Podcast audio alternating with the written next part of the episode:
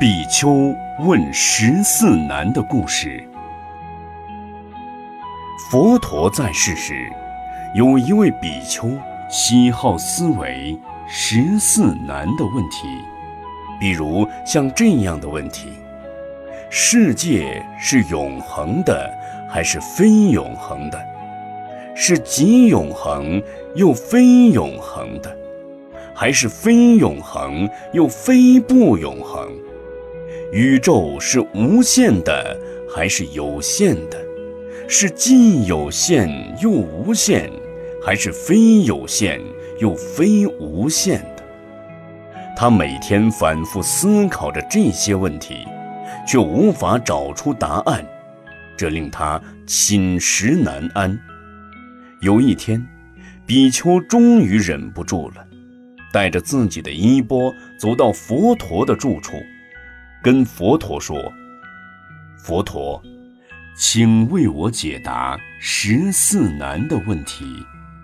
如果我明白了，就继续留在僧团；如果您无法为我解答，我就要离开您，另寻名师了。”佛陀对这位比丘说：“我所讲的法门。”都是帮助所有众生解脱生老病死的烦恼，此生老病死的问题才是当务之急。至于你问的十四难，只是无意义的辩论而已，对于实际的解脱烦恼而言，一点帮助也没有。如果解释给你听，既非真实道之理。对修行、解脱，又有何帮助？接着，佛陀又举了一个譬喻，继续说道：“就好像有人被毒箭射中了，亲人急着帮他找医生取出毒箭治疗，但是这个人却说不行，他要先知道医生姓什么，住哪里。”父母是谁？今年几岁？还要问清楚身上的剑是出自哪一座山，用什么树木造的，用什么羽毛当剑翎，什么人制作的？射箭的弓是什么材质做的？箭上的毒药出自何地？药名是什么？这位中箭受伤的人。非要等到问清全部的问题，才肯接受治疗。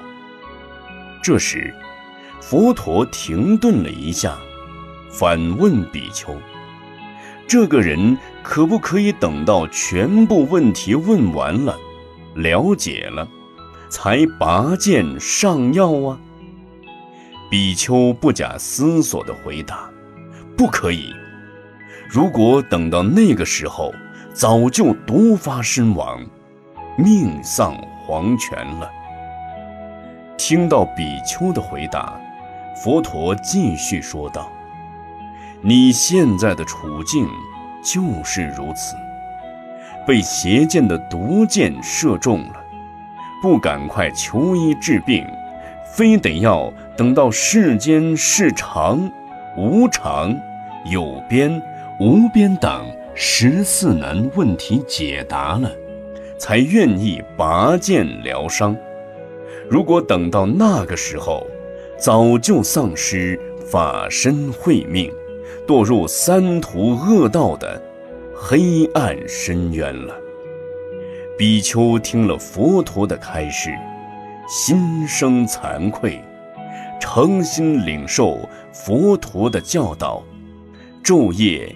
依循佛法，精进用功，最后证得阿罗汉果。